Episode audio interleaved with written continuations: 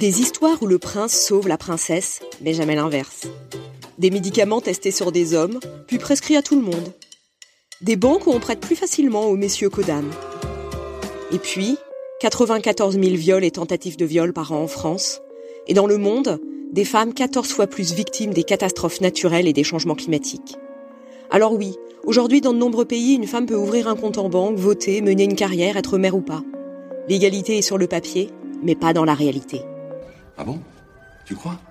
Oui, je crois. Il y a encore des inégalités et violences flagrantes. Et puis celles qu'on ne voit pas ou qu'on ne veut pas voir, des plus graves aux plus anodines. Il faut toutes les combattre.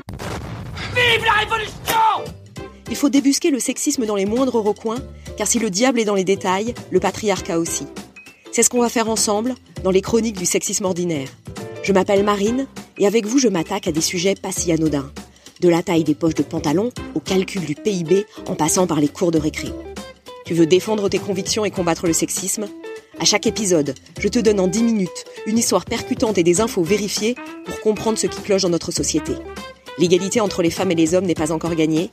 Les chroniques du sexisme ordinaire te donnent les billes pour répondre à ceux qui affirment le contraire. Les chroniques du sexisme ordinaire, c'est le podcast pour celles et ceux qui ne veulent rien d'autre que l'égalité.